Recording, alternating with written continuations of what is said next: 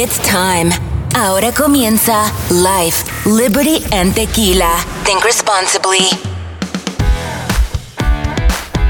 What's up, everybody? Transmitiendo desde nuestro bunker en algún lugar de California. Este es tu show Life, Liberty and Tequila.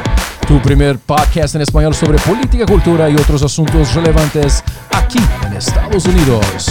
Soy tu amigo Beto La Consola y que a mi lado mis amigos El Chango y Charlie. ¿Qué pasa, raza? ¿Qué pasó, mis niños? Saludos muchachos, cheers. Salud. Saluca. ¿Cuáles son los relajos de hoy? ¿Qué se cuenta, amigo Charlie? Pues no sé si últimamente han escuchado mucho en las noticias de teoría crítica racial. No, si es, Mm, Critical es race todo lo theory. que escuchamos. Critical race theory. Está por todos lados. Critical Race. Theory o CRT. Exacto. Cada vez que prendes la televisión, te vas a CNN, están hablando de eso y como varios estados lo están prohibiendo y varios estados no quieren y eh, hablando Es un mucho tema al muy tema. calientito. Exacto. Pero, pero la cosa es que no, no hablan completamente de ellos, solo dicen lo que ellos les conviene decir. Ah, sí, Claro. Y Obvio. se armaron varios desmadres en varias escuelas, de hecho, este, que los padres no están de acuerdo. En varios lugares, ¿cierto? Y ha llegado a, a varios extremos. Por ejemplo, ahorita tenemos un, un clip de una madre de familia que está abogando de que no deberían de hacer eso con sus hijos. I think the Board of Education and those sitting on the panels are thieves. Oh, I think they're liars and have committed treason against our children. she's really mad. Mm. Stop indoctrinating our children. Bam. Stop teaching our children to hate the police. Stop teaching our children that if they don't agree with the LGBT community, that they're homophobic. Or saying that any child that doesn't believe in Black Lives Matter should be canceled out. Hmm. Is this what my tax dollars is paying for? Tómala. You're te- teaching my children and other children that if they believe in God Almighty, they're part of a cult. Hmm. You created a curriculum of Black Panther indoctrination. You work for me. You're emotionally abusing our children and mentally abusing them. You're demoralizing them by teaching them communist values. This is still America, ma'am. Wow. Wow. She, Estaba she cali- was really mad. She really Calientita, mad. eh, Antes- calientita Sí, sí, la sí. cosa. ¿eh? Antes de que empecemos con la, la explicación completa de qué es y todo, así es como te lo resumen en los noticieros, de que si tú no apoyas eh, la teoría de eh, crítica racial, que eres racista, que básicamente es apoyar a LGBT y, y que si no lo haces, es racista, pero no, e- es solo la superficie. Una vez que empiezas a rascar y vas adentro, es mucho más que eso y mucho Más, complejo. Así es. Y Así por es. eso la gente está en contra de que lo enseñen a los hijos. Sí, sí, bueno, todo, es la, todo es la manera como haces la propaganda, ¿verdad? Es como vender un producto. Tienes que tener el eslogan perfecto, tienes que tener el mensaje perfecto. O sea, ¿quién es contra el racismo? O sea, todos somos contra el racismo. Yo no conozco una persona que diga, bueno, yo soy Que favorezca. en favor, ¿no? Eh, yo pienso que todos somos contra. Entonces, ah, lo venden, venden a la teoría crítica racial como si fuera algo, ok, esto es enseñar a, a los niños a, a no ser racistas. Bueno, yo pienso que si fuera solamente eso, la gente no estaría tan enojada, ¿no? O sea, yo, yo he mirado, yo he mirado estas juntas en lugares diferentes del país. Y lo que miro es que la gente está muy enojada. ¿no? De hecho, en Virginia hubo un- una situación en que algunos padres fueron arrestados. O sea, la cosa se quedó un poquito caliente ahí, ¿verdad? Los ánimos se quedaron un poco exaltados, la gente y los padres empezaron a hablar cosas. La junta del distrito escolar no, no les pareció, eh, simplemente terminaron la reunión. Ah, la reunión debería de ser como dos horas y lo terminaron mucho antes. Y de repente ahora esta era, esta meeting era un unlawful assembly porque ya they were trespassing, you know. Y, y les dijeron a los padres, mira, ustedes tienen que salir, tienen que irse, porque si no vamos a llamar a la policía, llamar a la policía. Algunos padres se rehusaron a salir de ahí y fueron Pero digo, arrestados. como padre, los culpas. no, o sea, la gente está porque La gente enojada. puede decir, bueno, es que, que se fueran y ya, pero los culpas, ellos están eh, intentando hacer lo mejor para sus hijos.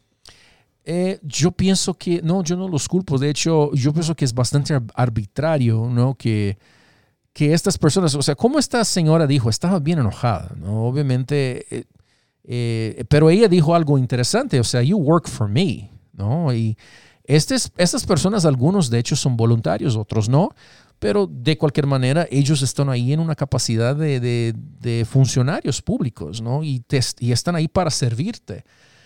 Y sí deben darle, you know, they have to be accountable. They cannot just do whatever they want. Porque nosotros somos los que pagamos el sueldo de esta los gente. nosotros taxes, somos sí. los que financiamos los libros. Y los padres tienen todo el derecho de cuestionar. O sea, em, ¿eso es lo que mis tax dollars are paying for?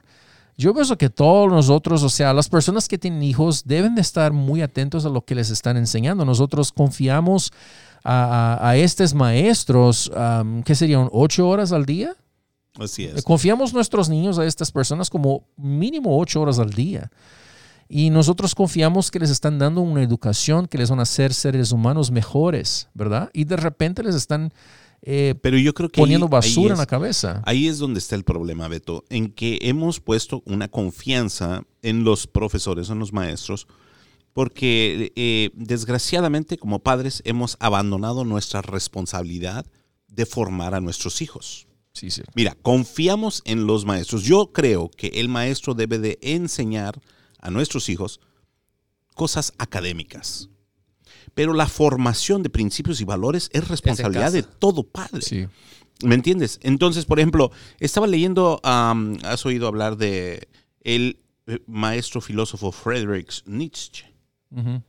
A ver, pro- lo pronuncié mal yo creo, ¿no? Niche. Niche. Nietzsche. Yeah. que dijo lo siguiente, The surest way to corrupt a youth is to instruct him to hold in higher esteem those who think alike than those who think differently. Entonces, la mejor manera de corromper a la juventud es adoctrinándolos a que se sientan ellos superiores a otras personas que piensen diferente a ellos. Y si te fijas, las personas que toman esta línea de pensamiento de Critical Race Theory se ponen en un nivel de superioridad. Y eso los justifica a ver menos a los demás. Oh, sí, claro. Entonces, Sí, ¿verdad? Eh, Entonces, por ejemplo, Al- Al- no, ah, no sé si has oído hablar de Aldous Huxley. no. Aldous Huxley dijo así, el propósito de la propaganda es hacer que un grupo de personas vea a otro grupo de personas menos humana. Sí. Qué interesante, ¿no? Entonces, al ponerse ellos en un punto de superioridad, de superioridad moral, ven menos, Lo usan como los ven para ver menos. inferiores a los demás. Entonces, ¿quién se quiere sentir menos? No, nadie. ¿Quién se quiere sentir inferior? Nadie. Surge esta teoría, surge esto y empiezan a, a decirle a la gente, tú tienes que aceptar, tú tienes que abrazar esta forma de pensar, porque esto es lo que hacemos las personas que somos más inteligentes. Porque si no lo haces, eres Si no lo haces, los eres menor. Ah, eres de eres menor, ignorante. eres ignorante. Y entonces, desgraciadamente, empieza un adoctrinamiento dentro de las escuelas en donde ya se están metiendo en los valores y en los principios de la, la formación de Es nuestros hijos. Y esa es la parte donde ellos no deberían de estarse metiendo. Ahí es donde voy. Que le enseñen a los hijos a sumar, a multiplicar, a la geometría, a ci- a ciencias, historia. la historia, la, la- la- la- la biología. Pero lo que es la formación del carácter, eso debe de ser en casa. Tú dijiste que lo- los padres de familia están ah, dejando de hacerlo y, y que es su culpa. No, no, No, no. diría no, que no. es eso, pero confiaron demasiado en el sistema. Dijeron, bueno, ellos ah, le darán la mejor educación posible y todo. Y, y no dejaron de hacer su trabajo, pero confiaron de más. Es que sí Y hemos empezaron- abandonado, es, es que sí hemos No abandonado diría tanto abandono, confiaron la de más responsabilidad. y le echaron más responsabilidad a los profesores. Y ahorita están viendo que, que no. Ahora, la otra, de- cuando yo era joven, iba a la primaria, Ujú. nos daban clases de religión. Ujú. Y pasaba, digo, no tan extremo, pero pasaba de que varios padres decían, no, pues mi hijo no es católico, no quiero que... Y la escuela dijo, bueno, ¿sabes qué? Quien no quiere entrar, no tiene que, o sea, no te vamos a No está obligado. Exacto, y es lo que mucha gente está pidiendo ahorita. Y ellos no están dando su brazo a torcer. En vez de decir, bueno, puede ser un opcional, o si no quieres que tu hijo... Pero Mira. le están dando sí o sí. Mira, te voy a, decir un- te voy a poner un, un- un ejemplo de lo que me refiero yo al abandono paternal de las responsabilidades de la formación de, los, de, nuestro- de nuestros hijos. El otro día estaba yo pagando mi seguranza. ¿ok? Estaba yo pagando mi, ah, mi aseguranza y este, comenzamos a platicar con la persona que me estaba recibiendo el pago. Ok. Y, este, y estábamos recién saliendo de, de, de COVID y todo esto. Y me dice, oye, dice, ¿y qué onda? Dice, ¿ya vas a mandar a tu hijo a la escuela? Le dije, la verdad estoy pensándolo, si vamos a hacer homeschooling o no. Dice, no, no, yo ya lo que quiero es que mi hijo vaya a la escuela. Dice, ¿y tú por qué, por qué quieres hacer homeschooling? Me dijo, ¿no? Le dije, mira, la verdad es que con tanta cosa que está sucediendo hoy en día, con tanta política que se ha metido en las escuelas y el adoctrinamiento que estaba sucediendo en las escuelas, la verdad es que no, no tengo muchas ganas de enviar a mi hijo a la escuela. Mejor me, tengo ganas de mejor que, que se quede en casa y que eh, hagamos homeschooling. Cuando yo le estaba diciendo esto, se me quedó viendo, así como, ¿de qué estás hablando? Y me dijo, me- se me quedó viendo así, le dije, ¿no te has dado cuenta de lo que están enseñando en las escuelas a nuestros hijos? Y me dice, no. No, ni, ni, se dio o sea, no. Y le dije, pero, pero, date cuenta, le digo, ¿tú qué piensas que, eh, que, que nuestros hijos, verdad, están tomando, les están enseñando a, a- a- a masturbarse, a tener relaciones sexuales anales, a, tener sexo anal, a masturbarse eh, y, y- y sexo oral? Y se le abrieron los ojos tremendamente a la, a la persona esta y se me quedó mirando así como diciendo, no, eso no le están enseñando. Le dije, sí, están en los libros de texto. Es eso, tienen demasiada confianza y ya ni. Y, ni- y- y luego, y, luego, y, luego le empecé a decir, oye, ¿y, y cómo ves que en, la- en las escuelas les están enseñando acerca de que hay niños que tienen vagina y que hay niñas que tienen pene? Y se le, pero ya para entonces los, los ojos estaban más grandes que la cara. Y se me quedó viendo, me dice, no, eso yo no lo puedo creer, no lo puedo aceptar. Le digo, pues esto es lo que les están enseñando a los niños. Y ahora están enseñándoles también a que si que, que tú de- que La te es tienes que- sentir mal. Si tú naces, si tú naces blanco, tienes que sentirte mal por el color de tu piel. Ya. Y dice, no, eso no está bien. Le digo, pues eso es exactamente lo que está sucediendo en las escuelas. Me dice, no, no, no, no, no lo puedo creer. Le digo, sí. Entonces, te das cuenta, este es, este es solamente una persona. Pero como, como esta persona hay miles y miles y miles de padres de familia que no tienen ni la menor idea de qué es lo que están enseñando a nuestros hijos.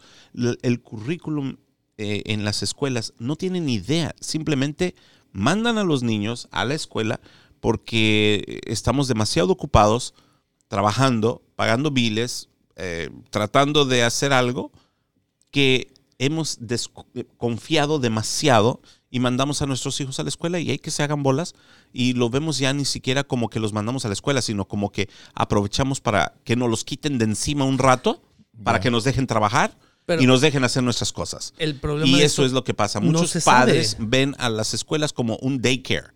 Yeah, that's true. Ah, sí, pero no se sabe, o sea, tú ves televisión y dicen, no, es que Critical Race Theory no está mal y todo, entonces la gente ve eso y dicen, ah, bueno, pues no está mal. Pero una vez que empiezan a indagar y todo, ahí es cuando ya dices, oye, espérate, no está. Ahora, el grandísimo problema que tengo yo es que eh, en las universidades empezaron, eh, al menos en los lugares que yo he vivido, con el marxismo. Siempre en la universidad. Te lo enseñan siempre, pero en la universidad es cuando ya lo empujan demasiado. Empiezan en la prepa Al y menos, en la pero- universidad es donde le al menos en la prepa y en la universidad ya Sí. tienes un poco de criterio para decir, bueno, sí o no, y, y un poco más pensante para tener tu opinión. Ahora, si un chavalín de 12, 13 años le empiezas a meter eso ahí, no tiene tanto criterio. Entonces No, va a y decir, yo- ah, sí es como es. Y yo pienso que ni siquiera los jóvenes que, que van a la universidad tampoco tienen los Ah, no tienen. intelectuales para... Porque miras a un maestro como una más figura que de un niño autoridad. de 12, 13. Claro, mucho más, obviamente, pero aún así son frágiles y, y- y obviamente lo son, porque si no fueran... Pero, pero, pero mira, desgraciadamente, Beto, también tenemos que entender que la posición de autoridad que tienen los maestros eh, los niños y también nosotros hemos enseñado a nuestros hijos a respetar las autoridades, a respetar a sus mayores y todo eso. Entonces, cuando ellos van a la escuela y, y lo que el maestro dice, lo que el maestro habla, Es ley. es ley, o sea, es, un- es de una gran influencia. Entonces, estos profesores están abusando. Realmente lo que dijo ella, están emocionalmente abusando de nuestros hijos.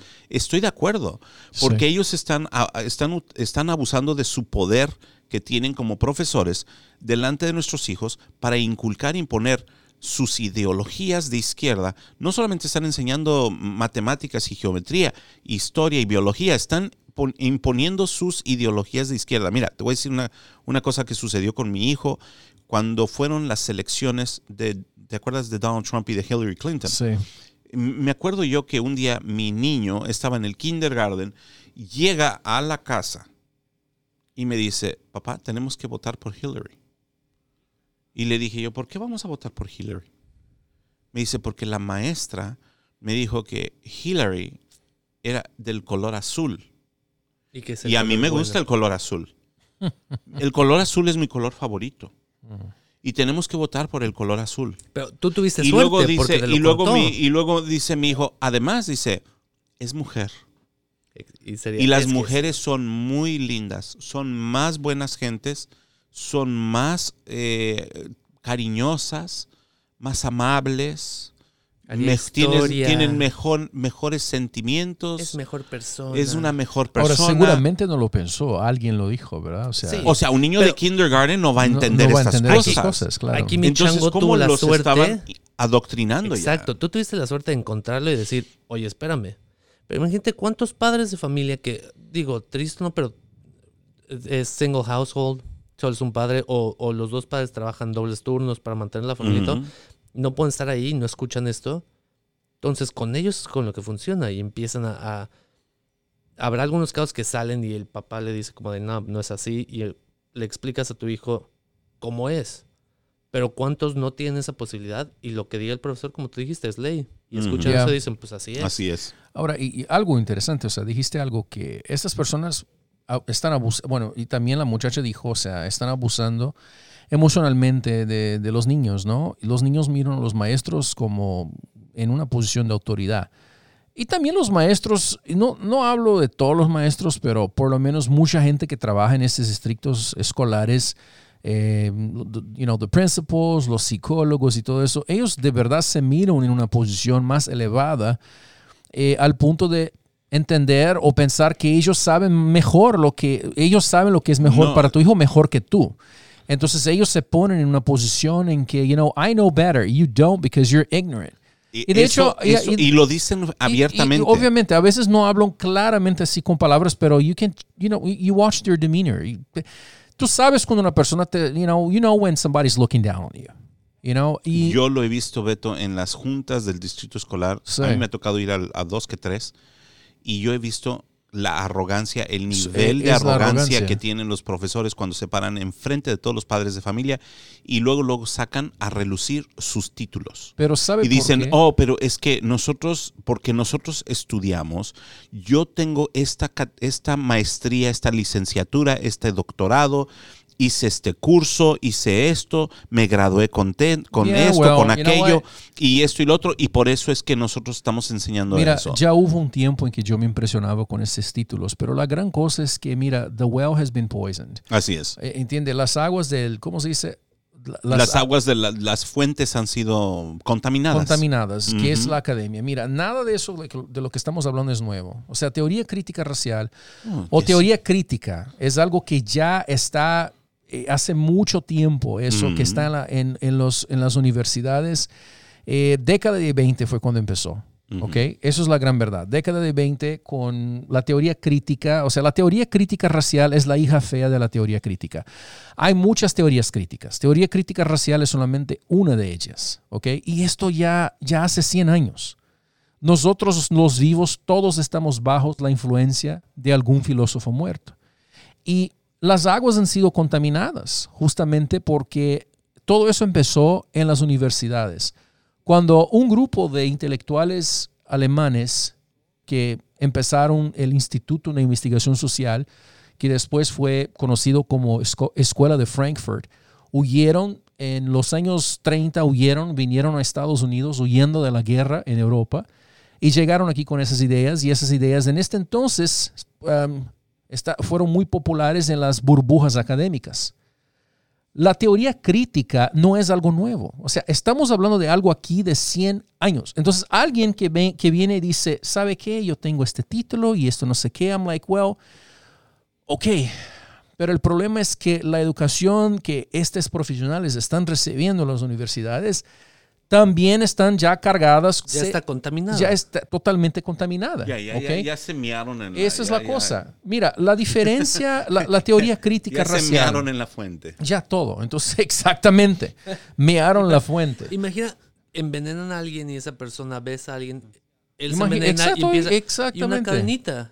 Entonces, por más títulos que tengan, ya llega un punto en el que no es que sepa más, es que está más envenenado, tiene más. Exacto. No quiero decir, miren la cabeza porque digo, estudiaron y todo, pero tienen más. Están man- más metidos en, en la, la teoría en sí. Claro, obviamente, mira, la teoría crítica o la teoría crítica racial es, es simplemente más una rama del movimiento revolucionario marxista. Y cuando hablas a la gente, mira, eso es marxismo, o no, tú eres ignorante. Marxismo cultural. Tú eres ignorante, tú no sabes de lo que estás hablando, ¿ok? Por eso es importante que nosotros empecemos a leer lo que esta gente está escribiendo y que nosotros llevemos estes- estas literaturas, estos libros a, la- a las juntas eh, eh, con, con el distrito escolar, porque tenemos que decirles, no, no somos ignorantes, estamos leyendo exactamente lo que esta Lo que tú gente está escribiendo. De hecho, aquí en mis manos tengo un libro que se llama uh, An Introduction, Critical Race Theory and Introduction, que es una introducción a la teoría crítica racial de Richard Delgado y Jen Stefansek. Lo que esta gente dice es básicamente lo que todos ya sabemos. Es una rama del marxismo, es una rama del, del movimiento revolucionario Pero la internacional. cosa, la cosa es que no lo dicen así abiertamente, no dicen No. esto es una rama del marxismo. No, es lo- que es antirracismo. ellos, ellos dicen esto es un movimiento activista, ¿verdad? Este es un movimiento activista por para- justicia social. por justicia social que estamos haciendo los No. intelectuales y los, do- y los maestros. Es, ven- es veneno. Siempre- Pero es poison. veneno. Intento ver el lado contrario, el lado liberal. El... Entonces, a veces en notas me pongo a leer, digo, no solo las notas más conservadoras, pero las liberales para ver qué dicen. Y leí una nota muy, muy curiosa que decía, obviamente defendiendo el, el, uh, Critical Race Theory, pero están defendiendo en el caso de que decían, bueno, no es la primera vez en la historia que pasa algo de que la gente está en contra de un movimiento correcto. En los años 20 pasó con el marxismo y ahora otra vez lo está intentando hacer. En ningún momento ponen que es una rama del marx- mar- marxismo, pero ponen que ya pasó una vez que querían eliminar el marxismo en las universidades y que ahora están intentando hacer lo mismo con esto. Ya, no, o sea, no Entonces, ponen son- en las juntas de maestros, no ponen en las Exacto. en la prensa, pero mira, página 3 del libro claramente dice de dónde viene. Los, lo- página 4, perdón. Los filósofos, las influencias principales son Antonio Gramsci, Michael Foucault y Jacques Derrida. Los tres son filósofos socialistas marxistas. Antonio Gramsci, eh, él influenció la escuela de Frankfurt. A- a Jacques Derrida, eh, desconstruccionista.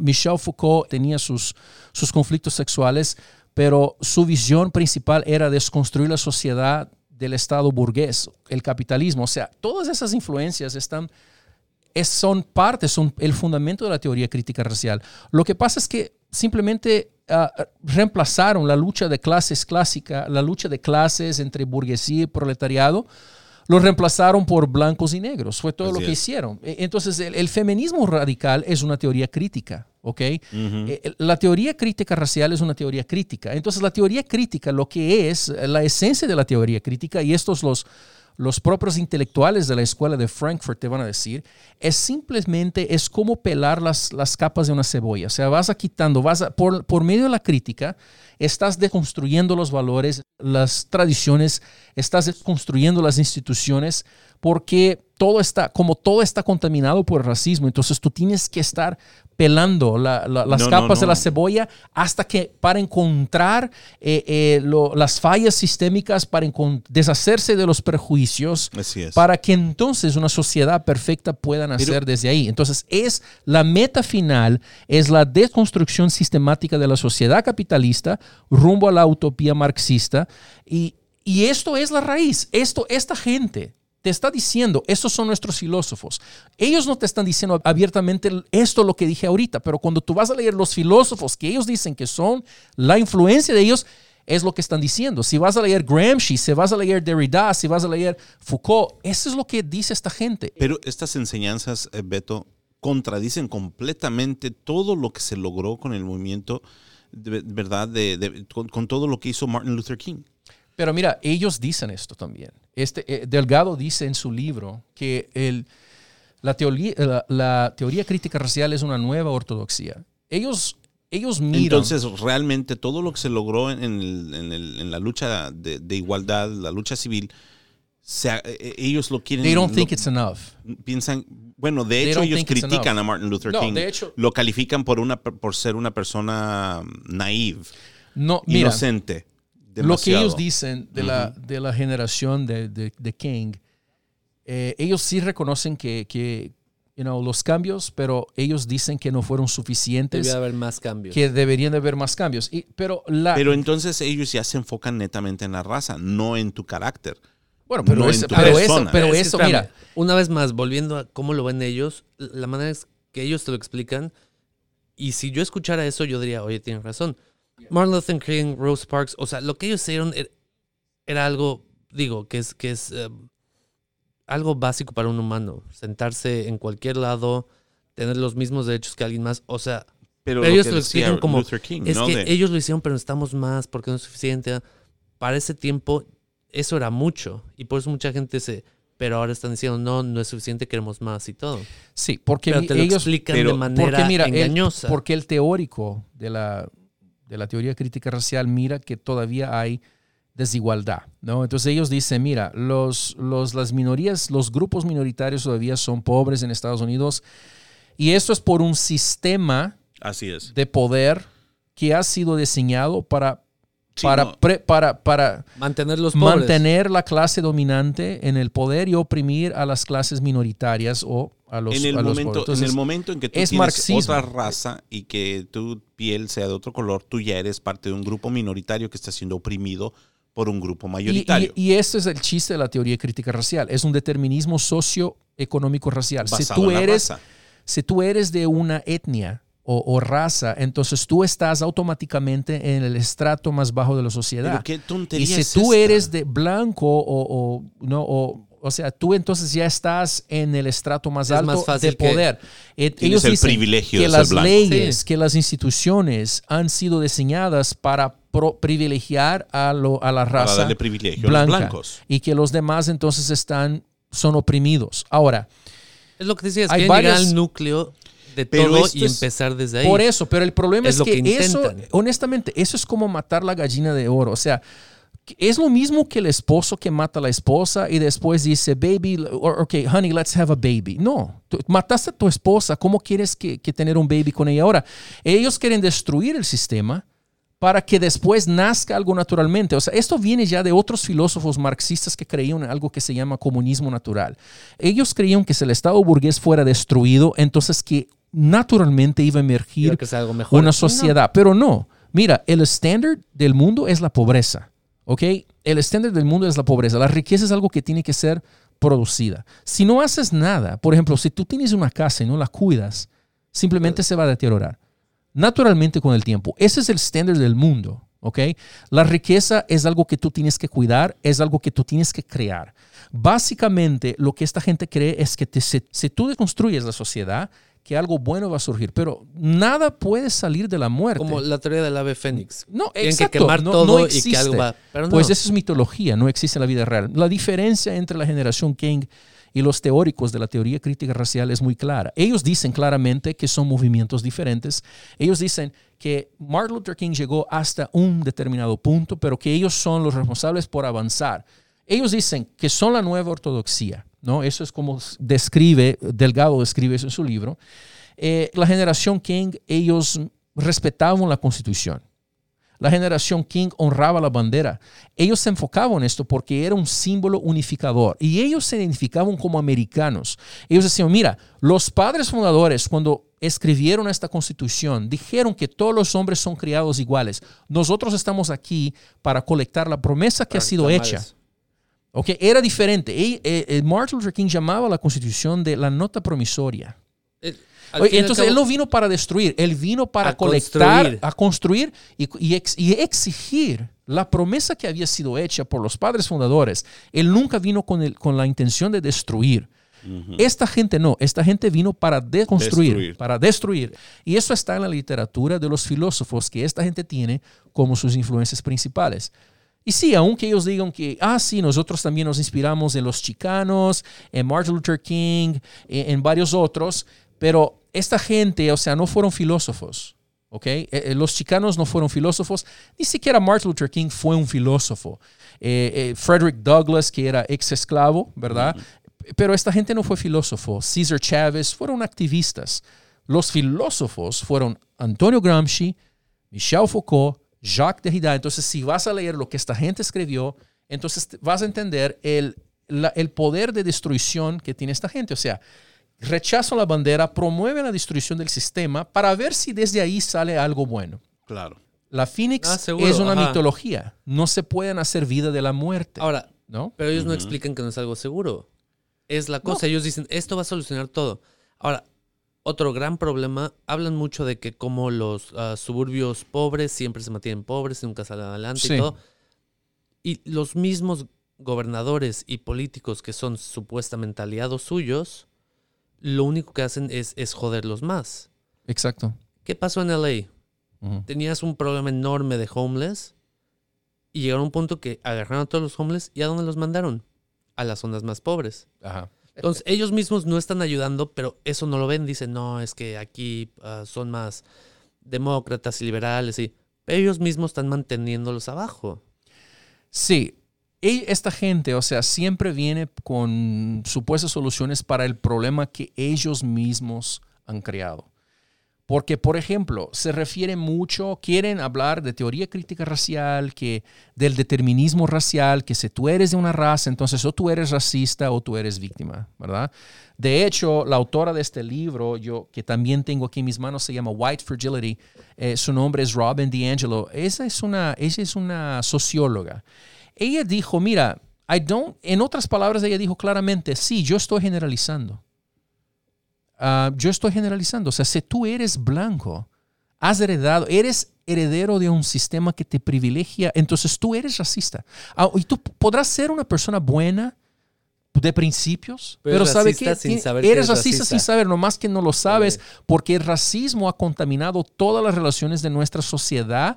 Entonces, si tú eres parte del sistema, nomás si tú rechazas el sistema, es la única manera de redimirte.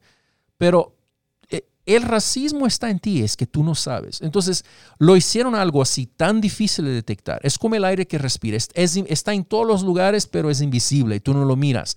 Y aún, no eres racista, pero no lo miras. De hecho, y ella, el, el título de su libro, White Fragility, que es fragilidad blanca, eh, es lo que ella describe es la reacción de la gente blanca cuando escucha esas babosadas y se enojan ¿verdad? Porque yo pienso que nadie quiere escuchar, a nadie le gusta escuchar, ah, tú eres, un, tú eres racista. Entonces cuando la gente con razón se enoja y dice, ah, Por eso eres that- frágil. that's your white fragility right there showing. Entonces, she te has the nerve. enojar, Y, te y provoca, te a que provocan y cuando luego te "Ya ves, reaccionas, eh, por eso eres por frágil. eso, exacto, por eso eres frágil. Y, y estos nu- nuevos términos han salido como whiteness, ¿no? Blancura, es la white identity. De hecho, yo pienso que nunca ha habido un movimiento tan obsesionado por raza desde Hitler. ¿Sí me explico? Entonces, eh, lo que está haciendo está creando una generación de académicos mentalmente enfermos que miran racismo en todo Ah, sí, claro. y que, y que te miran y que si tú eres de un grupo minoritario, ya automáticamente te juzgan por tu... Por ejemplo, mira lo que dijo Biden hace poco tiempo. Aunque Biden yo pienso que ni siquiera más sabe lo que dice, ¿verdad? I, I think he doesn't even remember what he had for breakfast. Eh, Biden dijo recién que que los latinos no se vacunan porque tienen miedo a la deportación. Latinx. a los latinex. No se vacunan. Los latinex no se vacunan porque Por miedo a ser Por deportados. miedo a la, a la deportación. Ok, mira, somos 60 millones de latinos en este país. La mayoría es documentada.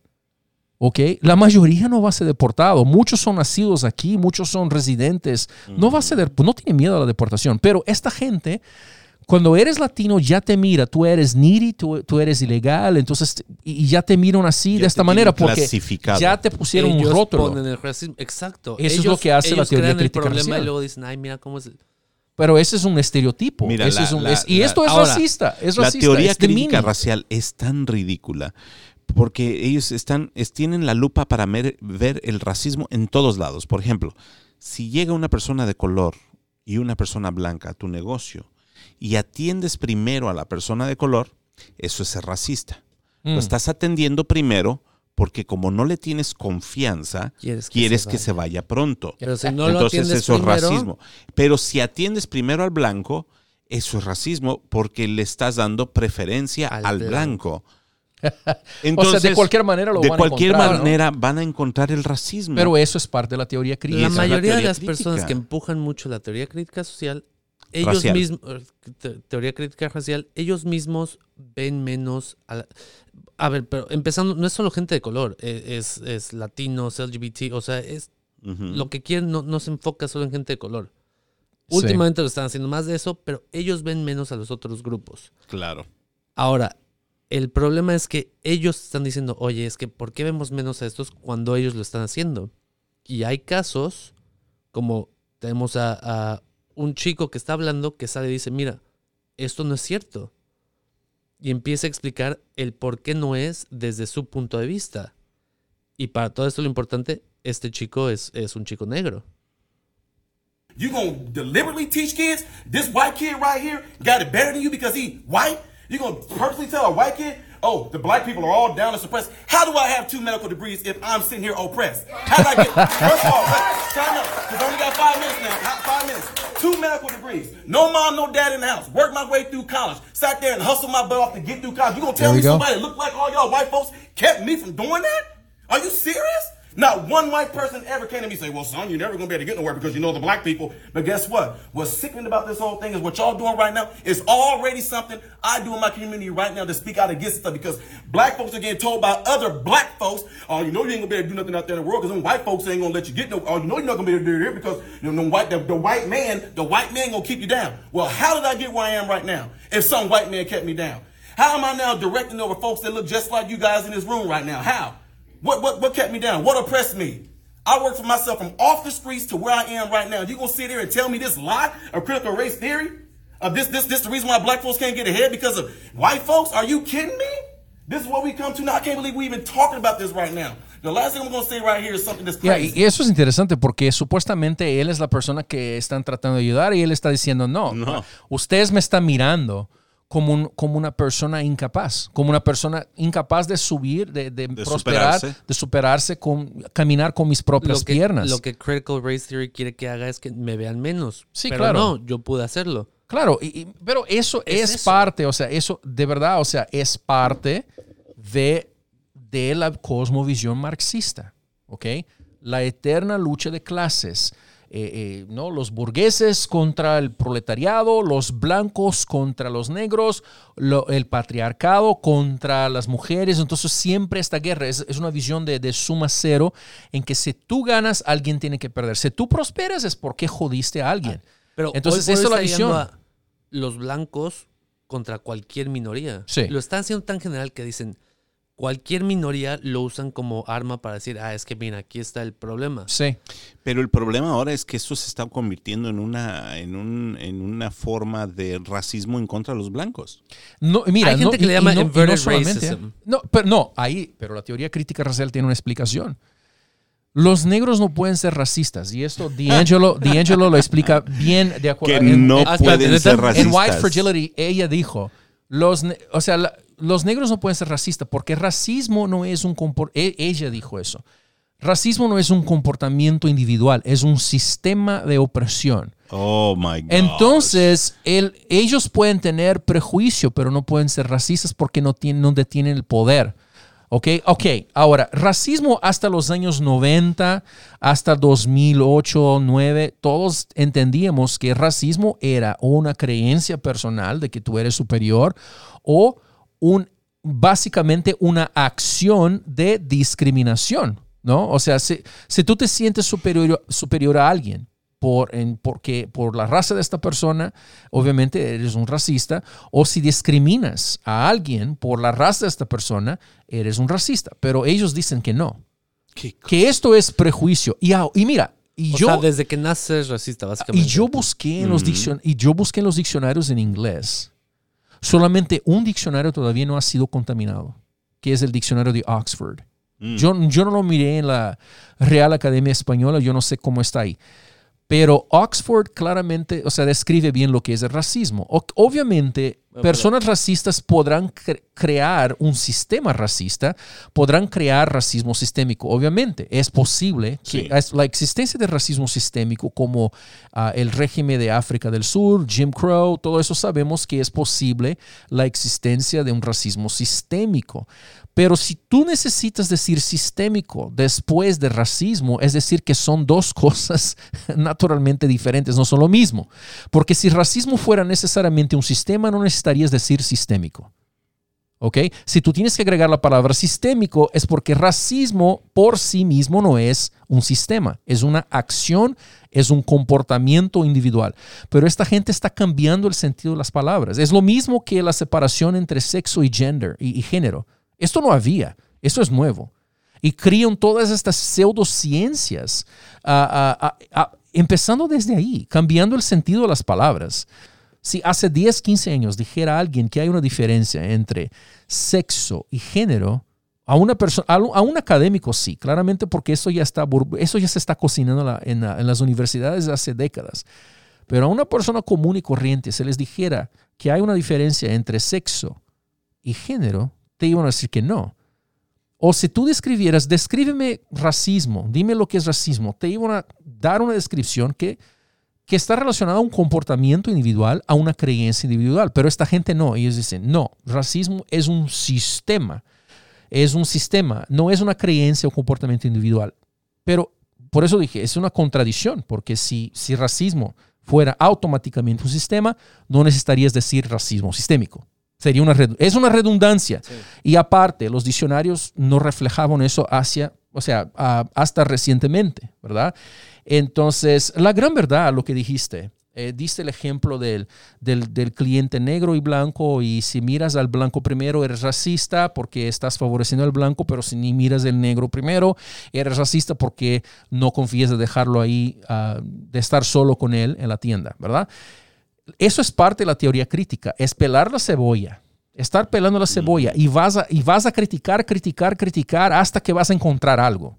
Es, es como decimos, como mis antepasados decían, mis ancestrales decían, ahí en el rancho decían, es buscar cuerno en cabeza de caballo. De hecho, si la teoría crítica racial fuera un meme, sería un unicornio, porque estás buscando algo que no existe. ¿Ok? Estás hablando de un racismo sistémico. Dame una ley que sea racista en los días de hoy, que Pero- te discrimina. La gente que lo apoya juran que existe. Existe comportamientos individuales. Y si tú me enseñas a una persona que es racista, yo voy a estar a tu lado a para denunciar a esta persona y condenarla, a exponer en las redes sociales. Yo, yo estoy a tu lado. Pero decirme que hay un régimen, un sistema en este país que está activamente luchando para destruirte, para, you know, just to put you down. Como- ¿Cómo se explica entonces que hay tantas personas que, que emigran a este país? es, como es, Dennis Prager dijo. Dennis Prager hizo una pregunta muy interesante. Él dijo, eh, en el tiempo de Hitler, ¿habían judíos emigrando a Alemania? Obviamente que no. Los judíos estaban huyendo de Alemania. Entonces, ¿cómo se explica el hecho de que hay tanta gente de África, de Latinoamérica, que están viniendo a este país, si, si supuestamente en este país hay un sistema que está activamente obrando para destruir a los grupos minoritarios?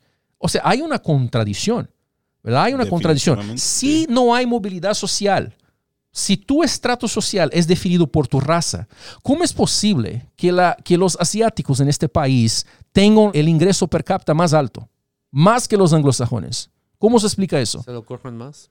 Pues entonces no es determinismo. Entonces no hay determinismo racial, como esta gente quiere decir.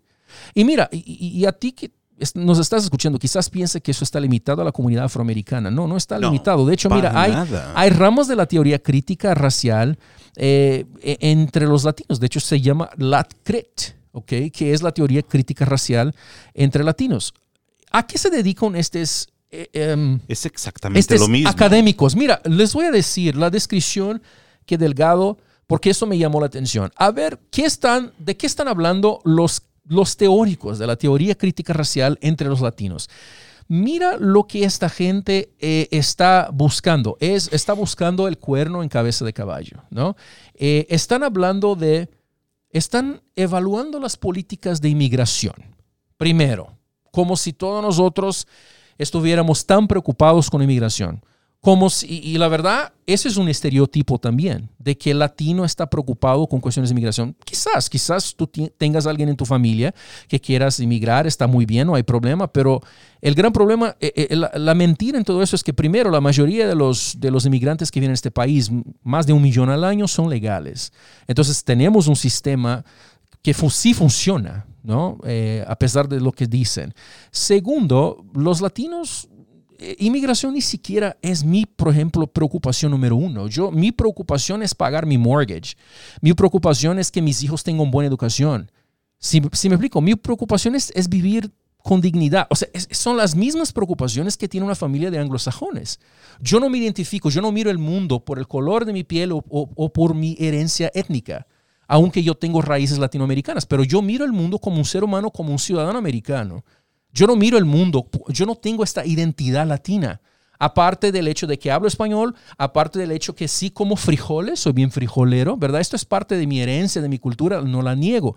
Pero en asuntos políticos, sociales, yo no miro el mundo por medio de mi etnicidad, ¿no? Y entonces ese es un estereotipo, decir que hay políticas de inmigración, esto sí le va a, complacer a los latinos. Ni todos los latinos están preocupados con políticas de inmigración, principalmente los que han nacido aquí.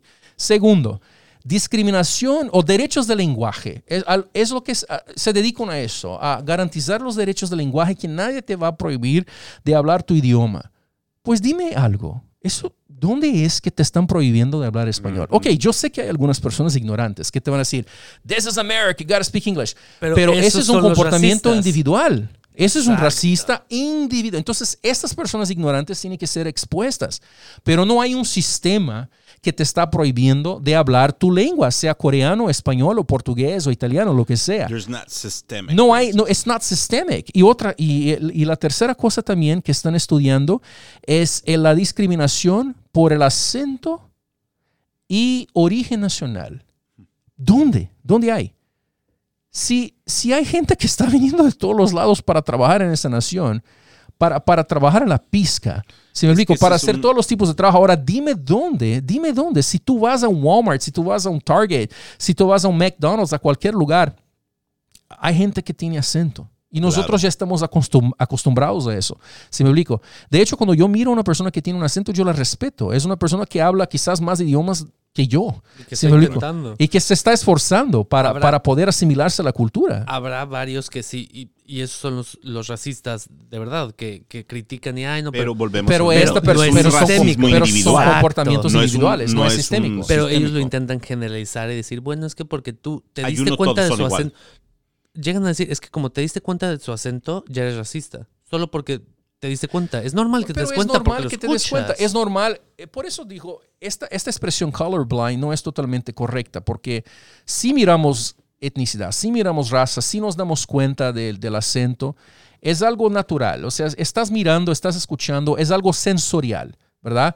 Tú sabes que esta persona tiene un acento, tú sabes esta persona es, es negro o es blanco, uh, tú sabes esta persona, por el nombre sabes que la persona tiene una herencia latina, entonces es algo natural que sepas de eso. Ahora, que esto va a hacer diferencia en la manera como vas a tratar la persona. Al parecer ellos dicen que ah, sí, pero el simple hecho de que en la mayoría lo notes, pero es normal, tú, tú ves a alguien, el, como acabas de decir el nombre, ves el apellido y dices, ah, es un apellido latino. Pues supuestamente dicen que por el simple hecho de que notes que es un apellido latino, ya eres racista. Ya con eso estás dejando que tu cerebro saque el lado racista que no sabías que estaba. Por eso dicen que todos son racistas. Ahora, una cosa es notar, eh, si ves tres cuadros blancos y uno negro, te das cuenta que hay un cuadro negro. Ellos dicen que eso está mal, que no deberías darte cuenta, pero lo estás viendo, es algo... Es algo sensorial, o sea, estás mirando, obviamente hay una diferencia, pero no vas, el punto es que nosotros somos diferentes, obviamente hay personas que, que, o sea, los asiáticos se miran diferente a, los anglosajones, que se miran diferentes a muchos latinos y, a, y a otros africanos, pero El punto de lo que vamos es sí, las diferencias son perceptibles, la- la- las damos cuenta, Pero- pero, que esto va a ser una diferencia en la manera como nos tratamos, estoy seguro que para algunas personas sí, pero que esto, que hay un sistema que, no que- que promueve este, esta clase de comportamiento, no. Pero ahora, Y cualquier inmigrante diciendo, te va a decir esto. Critical Race Theory está quejando de, de- del sistema, del racismo sistémico y todo eso. Si tú ves a un- una persona que puedes darte cuenta que son asiáticos, digo, quieras o no, te das cuenta. Caminando por la calle, no vas a decir como, ay, es asiático, seguro come perros, algo así. Ahora, si una persona... Esos son comentarios ignorantes, ¿no? Si una persona que apoya el Critical Race Theory ve a un blanco caminando por la calle, va a asumir que es racista. Esa es la Sí. diferencia. Se quejan del racismo cuando ellos están haciendo lo mismo de lo que se quejan y lo de lo que se quejan no existe. Digo, existirán personas, sí, pero ellos generalizan Sí. y ellos mismos están generalizando en contra. Mira, e- el problema es esto. Yo pienso que los teóricos de la teoría crítica racial miran, o sea, sí pueden diagnosticar algunos problemas que tenemos en nuestra sociedad, pero no pueden, no pueden identificar la raíz de estos problemas. Utilizan estos problemas como un pretexto para, obviamente, promover su, su ideología marxista. Porque obviamente hay desigualdad. Pero la desigualdad es un producto de la raza humana, ¿ok? Nosotros no somos, nosotros tenemos los mismos derechos, pero no tenemos, ni siempre vamos a, a producir los mismos resultados. Cualquier persona que es un manejador, mira, yo manejo un pequeño negocio. Yo sé que hay diferencia entre, entre personas. Todos tienen las mismas oportunidades, pero entre mí, en mi staff hay personas que son más, ah, tienen más ambición y hay personas que no, que están acostumbradas a hacer lo mismo por años y no les interesa subir. ¿Ok? Hay personas que son más confiables. Si tú eres, si tú manejas un, un negocio, sabes que hay personas que tú, tú les das la llave del edificio. ¿Por qué? Porque son más confiables, porque tú ellos, sí. sabes que van a estar ahí, no van a estar, they're not going to be tardy, you know, no van a estar todos los días llegando con 5, 10 minutos, 15 minutos de retraso mientras hay clientes esperando a la puerta. Y hay otras personas que no, que ni siquiera quieren la responsabilidad de tener la llave. Entonces, todas esas personas en mi pequeño microuniverso de manejar un negocio, todas esas personas tienen las mismas oportunidades, pero algunos hacen más dinero que otras. ¿Por qué? Porque se dedican más, se aprofundizan más. Entonces, no podemos creer en una igualdad absoluta, que es la eh, equidad que llamo, ¿no? Que todos tenemos que ser totalmente iguales, ¿no? Porque tenemos niveles diferentes de ambición y aún de intelecto. Eso es la verdad. O de vocación. Muchas veces hay personas que hacen cosas mejores. Yo, por ejemplo, no sé dibujar. Si yo tuviera que ganar mi vida dibujando, yo, iba- yo iba por, I, would starve. Y hay personas que son, que tienen este don natural, ¿no? De tocar un instrumento, por ejemplo. Y se les da. El manejar los números, el la contabilidad es lo mismo. el chico que escuchamos con dos masters, él dice, yo me lo trabajé y su caso es extremo. Él venía de la calle, no tenía papá, mamá, nada, y aún así lo logró. Entonces, aquí la cosa es de que quieren culpar el, el- el racismo sistémico cuando en realidad deben de culpar las ganas que tiene la gente. Exacto. Estados Ahora, Unidos es uno de los pocos lugares que si le echas suficientes ganas, 95% de las veces vas a... vas, a, tener vas a tener una vida éxito. digna. Creo que el, el- Exacto. el verdadero problema aquí no es el racismo sistémico, sistémico, sino la ignorancia sistémica que hay. Mira, es cierto, hay algo que sí dicen, está correcto. Mira, hay más minorías étnicas en las cárceles, eh, principalmente en la comunidad, de la comunidad afroamericana. Eh, hay más pobres entre lo- las, las minorías étnicas latinos y afroamericanos que entre blancos. Es cierto, pero hay razones para esto. Nosotros tenemos que entender, Esas mira, son razones culturales. hay razones, cuestiones económicas y culturales. Mira, eh, el economista uh, Thomas Sowell, él es afroamericano, es, ya. en mi opinión, uno de los más grandes. Es una mente brillante. intelectuales que este Ujú. país ha tenido. Y todavía vive, pero ahora está, ahora está retirado, no está más haciendo debates, pero yo he mirado varios de sus debates, he leído algunos de sus libros, escribió mucha cosa. Pero él dijo, mira, la familia afroamericana sobrevivió a la esclavitud, la familia afroamericana sobrevivió a- al Jim Crow, a las políticas de segregación, ¿verdad? Y no se desintegró. De verdad, 68% de los hogares afroamericanos eh, eran los niños en esos hogares eran criados por pa- papá y mamá. Y eran familias que estaban superándose, estaban prosperando. Su sueldo eh, promedio más que creció más que el doble en comparación a, a de los, las familias blancas en un periodo de segregación racial. O sea, sí estaban prosperando, ¿ok? Eh, hasta entonces que salieron con las políticas ah, de bienestar social del nuevo pacto, ¿no? Y, y, desde entonces fue cuando la familia, es, él dijo, la familia afroamericana empezó a desintegrarse. Fue cuando eh, reemplazaron la figura del padre por el Estado. Por el welfare. Welfare. Entonces, crearon programas que empezaron a incentivar la irresponsabilidad. Entonces, si tú eres una chica, una madre soltera, te van a dar dinero siempre que no te cases. Siempre y cuando el padre o, o la el, el, que la mamá o el padre no trabajen. No estén ahí en la casa. Entonces, uh -huh. eh, entre los latinos no es diferente. O sea, nosotros hace poco tiempo teníamos el índice de, de dropout rate más alto de, de, high school. O sea, nuestras niñas no se estaban graduando en el del, del high school porque se estaban embarazando muy temprano. Uh -huh. Y de repente una chica con 20, 22 años, afroamericana, latina que sea, vive en un, un, en un apartamento subsidiado por el gobierno con tres hijos, uno de cada padre, viviendo de, de, de welfare. Y la culpa es del hombre blanco. No, no es. O sea, hay programas populares, son muy populares, pero que des, desafortunadamente han creado una, una trampa. Una dependencia. ¿no? Una dependencia, una cultura de dependencia. Entonces, mucha de la pobreza que hay entre los latinos y afroamericanos tiene que ver con cuestiones culturales, no raciales. Y si hay un privilegio en este país, como por ejemplo se queja mucho del sistema de, justicia, que la mayoría de la gente que va al cárcel es, eh, es negra o es latina, bueno, quizás, pero el problema es que el privilegio aquí no es racial, es un privilegio económico. Nosotros sabemos que hay más pobreza entre nuestras comunidades, pero hay que saber por qué.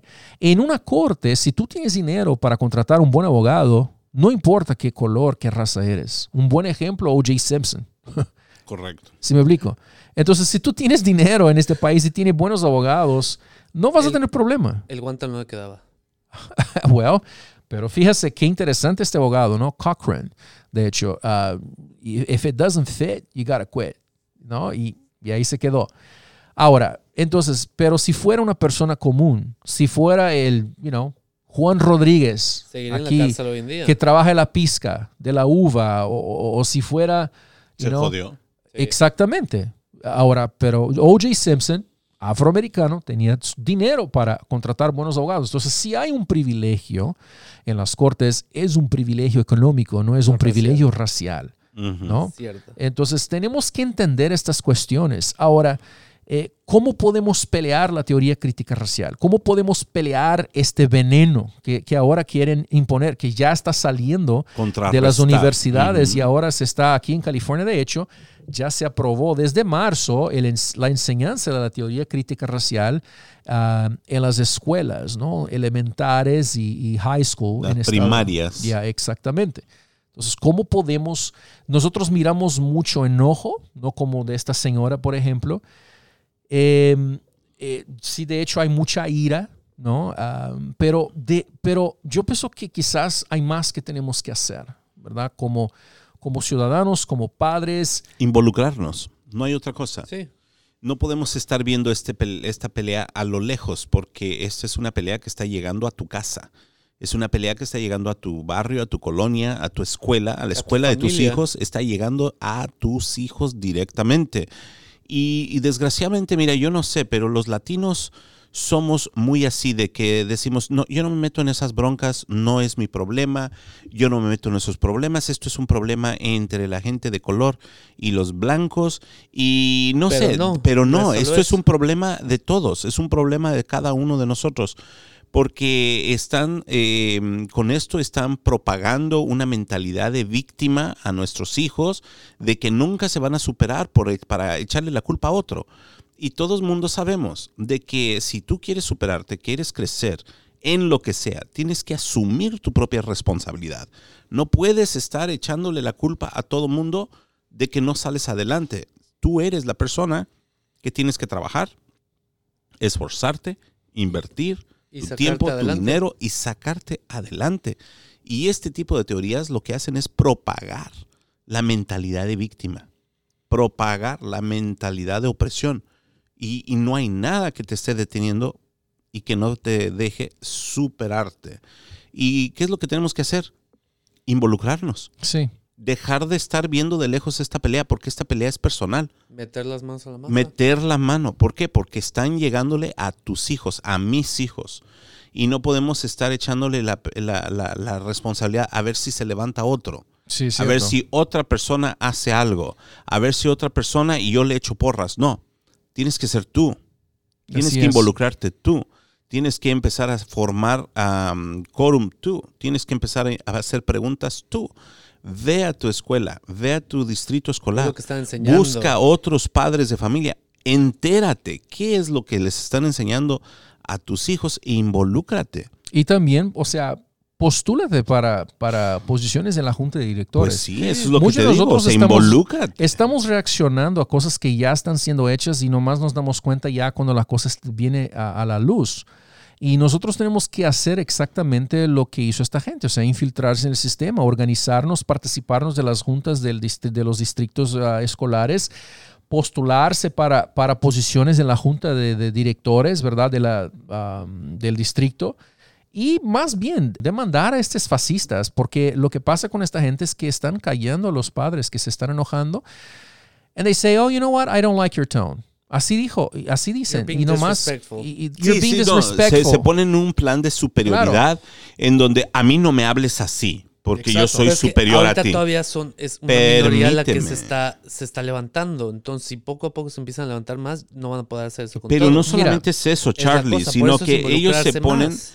pero ellos se ponen en un plan de superioridad Ah, en sí. donde quieren incluso callarte y quieren sofocar Pero fue, fue lo tu, que hicieron en tu- Virginia. tu tu- tu- no tu responsabilidad, tu derecho de expresarte. Fue como, y fue lo que hicieron en Virgin- en Virginia. Terminaron la, la- ¿no? el meeting y llamaron a la policía. Pero mira, tenemos un, un último soundbite antes que terminemos. Yo pienso que es importante que este video se, sea viralizado, porque este señor, eh, se me olvida su primer nombre, su last name es Campbell, um, en Bucks County, en Pennsylvania. Él ahí, él participó de una junta de- del distrito y él, dis- él dijo algunas cosas. He knew his stuff. He knew his stuff. Mm. Y yo pienso que nosotros si vamos a, a enfrentar esta, este, este veneno, este poison que quieren ah, poner en la cabeza de nuestros niños, nosotros tenemos que, we gotta know our stuff. Hemos you know? que involucrarnos, Tenemos pero que también involucrarnos. informarnos. A ver lo que dijo él y yo pienso que es algo que todos nosotros tenemos que saber. I'm going to I am quote to asking you, you make your comment, I'm but do quoting. not just do a minute. Do not talk like over me. This is my comment, not your comment. I'm quoting to you now from the United States Supreme Court 1964 case, New York Times versus Sullivan. This is constitutional case law in this country, and I'm quoting you from the U.S. Supreme Court. The, just, the judges wrote that this nation is founded on the quote, profound national commitment to the principle that debate on public issues shall be uninhibited, robust, and wide open, and that it may well include vehement, caustic, and sometimes unpleasantly sharp attacks on government and public officials. That's constitutional case law in this nation. I don't have to be nice to you. Nobody behind me has to be nice to you. If you don't like living in the United States of America, then you can all move to Russia, Cuba, or China. This is the First Amendment. Wow. Esa es la Wow. primera- y de hecho hay una parte más que quiero poner también, pero la primera parte es que es la mitad, la primera mitad del video es un video, nos enseña algo muy interesante. Legalmente, esta gente no nos puede callar. Hay un caso en la Suprema Corte que garantiza nuestro derecho de expresión, aunque mi tono no sea lo De tu- más de Que tu no sea agrado. agradable. políticamente agradable o políticamente correcto o de tu agrado. You know, él fue muy claro, I don't have to be nice to you, nobody here has to be nice to you. Eh, si no hay violencia, ¿verdad? Nosotros tenemos el derecho de, we, we have to speak our mind. Y este, y este caso de la Suprema Corte tiene que ser, uh, it's gotta be quoted en todas las reuniones Esto de los está distritos. buenísimo. Porque no nos Deberíamos, pueden de, callar. deberíamos de apuntar Sí. el, el caso de la Suprema Corte de va a Justicia estar, y va- repetirlo. Va, a estar en la descripción del- de, de este, de este episodio, de este show. Es un Perfecto. caso de la Suprema Corte que siempre que hay discusiones de políticas públicas nosotros, los ciudadanos que pagamos el sueldo de esta gente, Pueden tenemos el sacarlo. derecho de expresar nuestra opinión y no me venga con eso de que I don't like your tone, you cannot. No me gusta el tono con el que me estás hablando. No, no, no, I don't care. I don't have to be no, nice to you. no, En la- exactamente. En la, I don't have to be descripción, nice to you. y si no en, en Twitter también lo pondremos para que... Sí, claro. Vamos, Vamos a tener la ahí. descripción de este caso. Y escuchemos la segunda mitad porque también está muy interesante. Because my right to critique your fascism, which is what this is, is constitutionally protected. There are emails, public record emails, in which the Director of Equity is lobbying and advocating for public comment to be censored in this school district. And you know what? You know what? Lobbying for it, advocating for it. We've got the school board president saying she'll do better at hitting the mute button in blatant violation of the Constitution for her lobbying and her advocacy of unconstitutional censorship. I want you, the school board, to terminate the employment of Dr. Charissa Gibson with immediate effect. Ese es otro punto. Hay que hacer presión. Hay que hacer presión. Para que estos desgraciados renuncien. Nosotros tenemos el derecho de expresarnos, ¿ok? Y tenemos, de hecho, el derecho de hacer presión a decir nombres porque esta primera, eh, este primero soundbite que escuchamos de la señora en New York, en Carmel, New York, eh, por cuestiones de tiempo, obviamente tuvimos No lo que pudimos ver todo, ah, pudimos, ya, tuvimos que, obviamente, cortar algunas partes. A Pero ella la- le querían callar. la trataron de callar varias veces. Oh, you cannot name names. You can't talk like that. No, no, no, no, no. Mira, sí podemos decir nombres. Call 'em out. We have to call, Call them out. 'em out. We have the right to do that. You work for me. Y eso es la primera cosa que nosotros tenemos que entender. No, no quiero aquí generalizar, pero muchos profesionales en esta área sí son arrogantes. Ellos sí piensan que saben más que tú. Y tú tienes que ponerlos en su lugar. You, you know what? You work for me. And you're going to listen to me. I don't have to be nice to you. Claro. Y más, a cualquier uno de estos funcionarios que se pongan a censurar a la gente, tienen que, ¿sabe qué? Tienen que demandarlos. Las, las personas tienen que empezar a organizarse, tienen que empezar a movilizarse, a hacer la misma clase de presión que la izquierda hace cuando ellos quieren algo. You know what? You know, you can talk whatever you want about the left, but they know how to fight. Se organizan bien. Y sí. ellos se organizan bien, ellos saben cómo hacer presión y es lo que nosotros tenemos que hacer. Lo que este padre dijo está correctísimo. Primero, la ley nos da el derecho de expresarnos ah, y no me importa que a ti no te guste mi tono. ¿Ok? La segunda cosa es que si hay un funcionario que está activamente censurando la voz de los padres, este funcionario tiene, Debe que, renunciar. tiene que renunciar o entonces hay que demandar al distrito. Porque no puede estar un funcionario que está siendo pagado por la gente censurar a la gente. de Censurar que a aquellos que pagan Oye, su sueldo. No puedes mearte en la canasta donde estás comiendo. You work for me. Y eso es lo que tenemos que decirle a esta gente. Y darle, como decimos allá en el rancho, de donde vino mi familia, darle nombre a los bueyes. Hay que decir exactamente de lo que estamos hablando. Lo que predicas tú es marxismo, lo que predicas tú es determinismo racial, lo que predicas tú es racismo. Tú eres racista. Si tú crees en esto, eres racista. Y no vas a poner, envenenar la, la mente, De la cabeza hijos. de nuestros hijos con estas babosadas. Thanks for listening. Thanks for listening. Búscanos en la web lifelibertyantequila.com. Bueno, hoy hemos llegado al final de un show más, Life, Liberty and Tequila. Nos vemos luego, mis niños. Que tengan buena noche. Think responsibly.